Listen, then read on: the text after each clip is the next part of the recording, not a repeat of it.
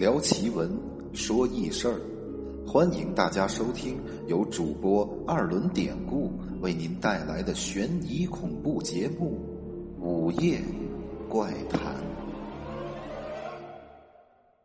大家晚上好，欢迎大家来到咱们《午夜怪谈》节目，我是主播二轮典故。今天继续给大家讲两段小故事，同样。一段是讲千万不能随便捡东西的故事，另一段呢，照例分享咱们节目粉丝自己的一段经历。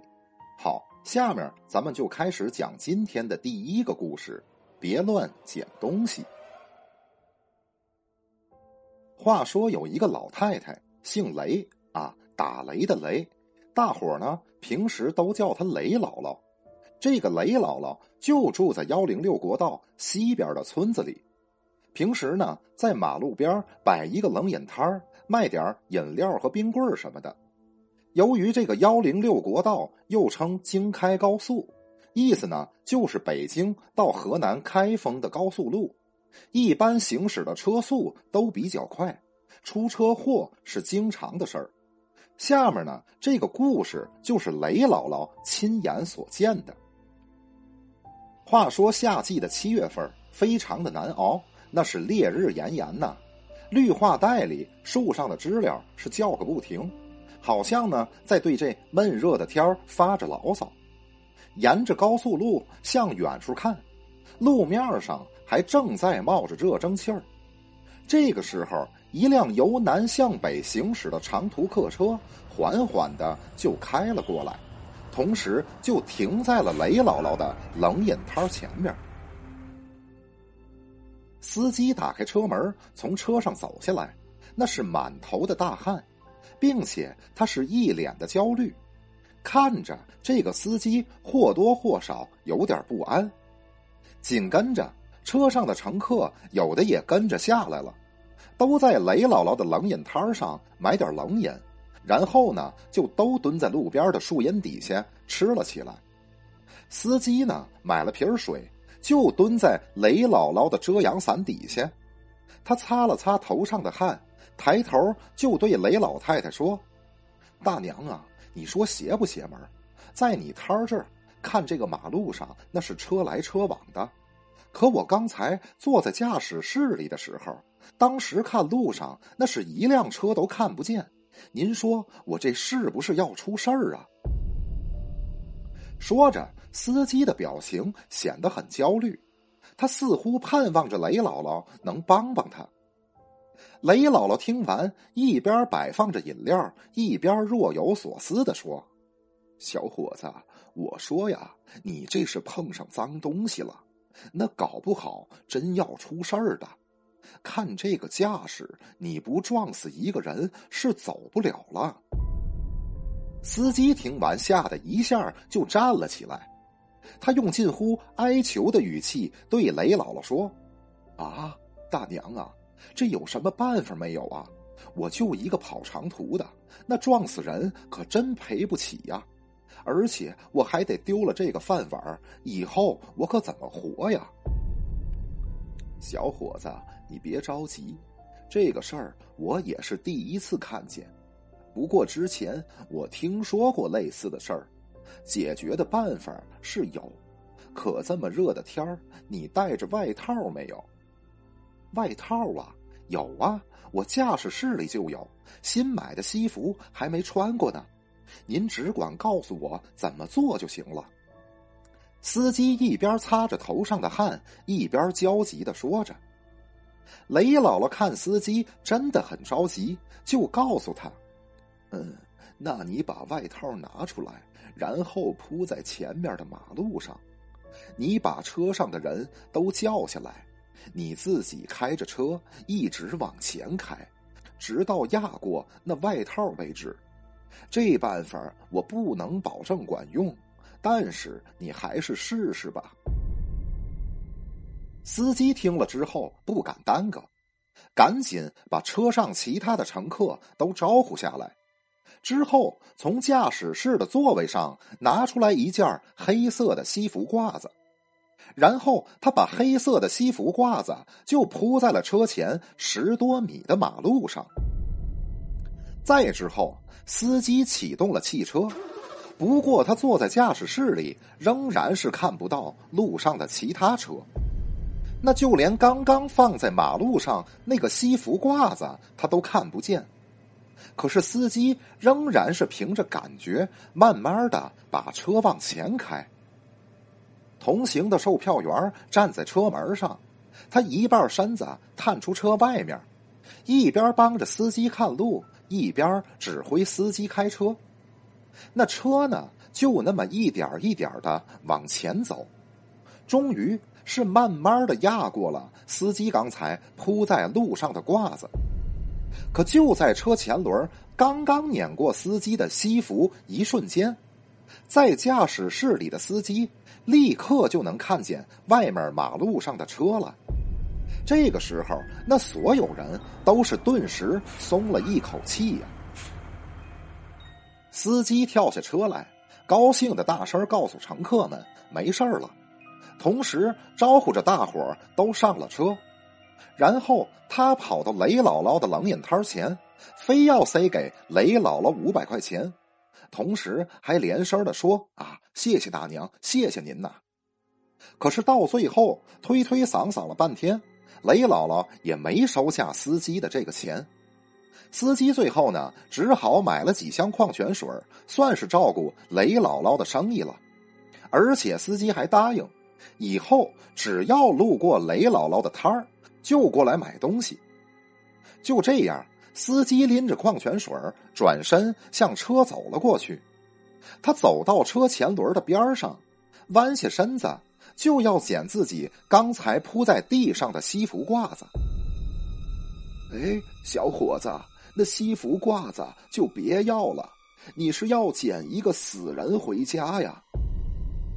雷姥姥赶紧冲司机喊着，瞬间，司机被雷姥姥的话吓得，是赶紧就把手缩了回去。原来呀，司机刚刚压过的褂子，按雷姥姥的意思，就是用来充当被撞死的人的。您想想，那撞死的人是当然不能带回家了。司机明白了其中的意思，他回头冲雷姥姥笑了笑。招了招手，意思是他要走了，然后他就上了车，发动了车子，缓缓的开走了。而雷姥姥则默默看着这辆长途客车向北开了出去，直到最后看不见为止。可是长途车刚开走没十分钟，这时候和雷姥姥同村的一个捡破烂的老头他骑着三轮车就打南边骑了过来，还没到雷姥姥的冷眼摊了，他就看见路上扔着个西服褂子，眼看着这个捡破烂的老头下了三轮车，往马路上的那件外套跑了过去，就跟生怕有人和他抢一样。雷姥姥发现的时候，想要叫住这个捡破烂的老头，但是喊了他好几嗓子。那老头不知道是耳朵不好使了还是怎么的，他连头都没回，就还是赶紧跑到了马路上，伸手就捡起了扔在地上的外套。老头看了看，还不太脏，哎，是件新衣服，他心里正高兴呢。可是这个时候，突然随着一声刺耳的刹车声。一辆满载着沙石料的大卡车，就在马路上搓出了长长的两道刹车印子。瞬间，这个捡破烂的老头就被撞飞出去二十多米。落地之后，他手里还紧紧攥着那件西服褂子，同时他的身上还在不停的咕咚咕咚的冒着鲜血。而那血流在马路上是流了一大片呢。当时现场那个惨呐！如果说谁要看见这一幕，那恐怕是这辈子都忘不了了。车祸发生不久，现场就有人赶紧拨打了幺二零，叫了救护车。可最后幺二零还没到呢，那个被撞的老头就断气身亡了。现在您可能知道了。那件西服褂子呀，就是代替死人的，哎，就是个替死鬼。所以说，谁捡了那个褂子，谁就得倒血霉。那个捡破烂的老头，他就是捡了这个褂子之后，他就成了替死鬼了。所以这个老头那是必须死啊。雷姥姥之后经常跟别人讲起这个事儿，每次讲完，他都会很严肃的告诉对方：“啊，记住，路上的衣服千万不能捡呐，因为那可能不是衣服，你可能捡的就是个死人呢。”好了，上面这个故事咱们就讲完了。看来呀，这个东西是真的不能乱捡，因为你不知道这个东西它到底是干什么用的。比方上面故事里说的是褂子，看着是褂子，其实是装替死鬼用的。那捡起来，您想能好得了吗？那您说我不捡褂子，我捡别的东西行吗？啊，比如说钱，对吧？别人钱掉地上了。我捡起来花了总行吧？嘿，我跟您说，有一种说法您肯定知道，叫破财免灾。那有的人要是遇见点犯难的事儿，或者说遇见点不如意的事儿了，他们就会随手扔点零钱在地上，就为图个挡灾的意思。您想，那人家挡灾扔的钱，您说那个钱咱能捡吗？而且您放心。这样的钱没有一百的大红票啊，连五十、十块的也没有，顶多也就是个一块、五块的。您说这点零钱捡起来给花了，到时候真给自己招来点什么事儿，您说值不值得呢？哎，所以说，不管是什么东西，最好大家都别乱捡，就算不出什么大事儿。可是那东西卫不卫生的，您还是总得琢磨琢磨吧。好，关于这个故事，咱们就说那么多。下面继续咱们的粉丝分享故事环节。今天带来故事的是咱们网名叫“海街日记”的朋友，哎，也是咱们聊天群里的朋友，大家应该很熟悉了。下面呢，我就给大家讲讲这个故事。海街日记朋友说：“啊，我的老家坐落在贵州省纳雍县的一个叫沙包乡的地方。那年呢，我记得应该才上小学二年级，但是发生的这个事儿却是深深的烙在了我的脑海里呀。后来我每次想到，那都觉得是不可思议。事情呢是这样的，我奶奶家的老宅子后面是一片竹林。”每当夜幕降临呢，我就会跟小伙伴们一起进去竹林里玩。在我们当地有一种树挺邪门，我们叫它神树。正好呢，竹林里就有一棵这种神树。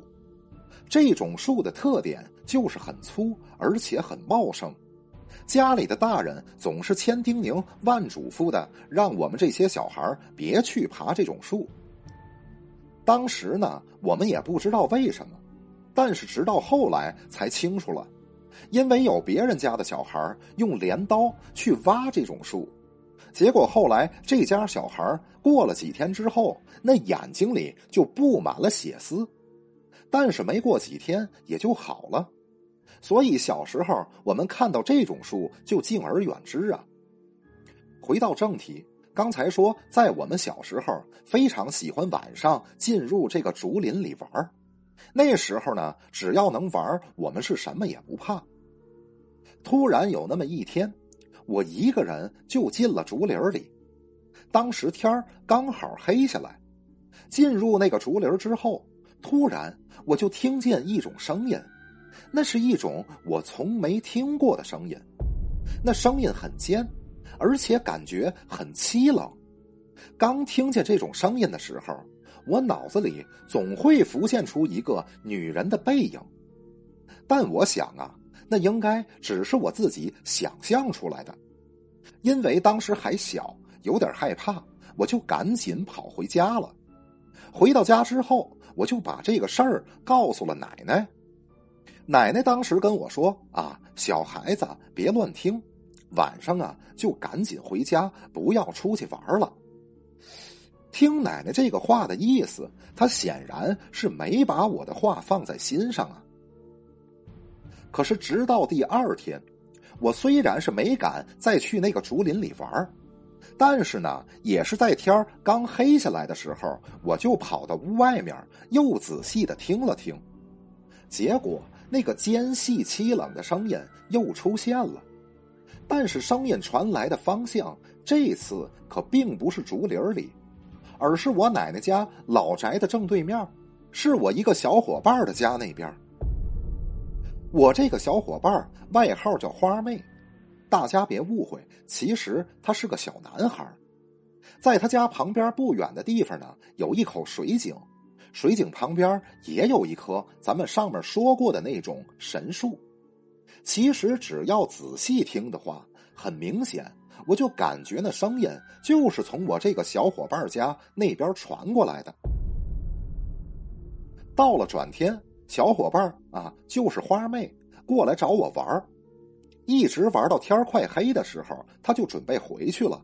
我呢是赶紧叫住他。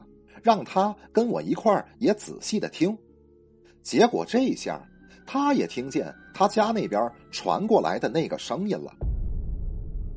结果当天晚上他直接都没敢回家，就跟我睡了一晚，直到第二天天亮他才回去。话说在他回家之后，当天又到了晚上的时候，他还是能听见那个声音，而且声音传来的地方。这次居然又是我奶奶家后面的竹林了，也就是说，这个声音就那么一直徘徊在我们两家。这个事儿当时把我们两个吓得不轻啊，就跑着去找家里大人，跟他们说了这个事儿。见我们两个孩子都这么说，大人们这才开始注意起来。我只记着那天晚上人挺多。啊，都聚在老房子的中间那间，我们那儿叫这样的屋子叫桃屋。大家呢就在桃屋里面围着坐下来。我大伯坐在中间，他端了一碗水，还拿了三根筷子，他就想把筷子竖在水里。刚开始一直没竖起来，不过后来终于还是成功了。但是从那筷子在水里一竖起来开始。我的那个肚子突然的就开始疼，而且是疼到我语无伦次的那种。不过我的小伙伴就是花妹，哎，她倒是什么事儿都没有。我大伯在我们老家有点类似于道士的那种职业啊，我们都管他叫先生。此时他嘴里一直在说着什么，大概的意思就是。啊小孩子呀，不懂事儿，有什么事儿不要找小孩儿。哎，就这样念叨着，然后他围着我们开始撒沾了符的水，同时他还敲锣打鼓的，就这么折腾起来了。不过还真别说，没一会儿的功夫，我的肚子一下啊，就那么一下，突然的就不疼了。我到现在也不明白。我这个大伯是怎么做到的？居然能让我的肚子在瞬间就没有疼痛的感觉了。就如此，记得从那天过后，我跟小伙伴就没有再听到那个声音。但我们再次见到那两棵神树的时候，那上面就贴了很多张黄符，还有很多的鸡毛。其实事情的经过就是这样。后来也听家里的老人说，我和小伙伴当时是撞到仙儿了。一直到现在，我已经读大学了，虽然受到了教育，告诉我这个人呢是不能迷信的，但是上面说的这个事儿，我至今真的是无法解释。所以直到现在，别人问我啊，你信不信有鬼？虽然我嘴上会说不信，但是在心里，我对鬼神之事。其实也还是半信半疑的吧。好了。上面这个事儿就是咱们海街日记朋友他小时候自己遇见的一次诡异的经历。在此呢，我们还是要对海街日记朋友为我们分享故事表示衷心的感谢，感谢海街日记。好了，今天的故事讲完了。喜欢咱们节目的朋友，别忘了订阅、点赞，给专辑打一打分联系主播或者想加咱们聊天群，结识更多的听友，您可以加主播微信 PPT 五九二八八。节目最后，主播在这再次由衷感谢大家收听。那朋友们，我们下集再见。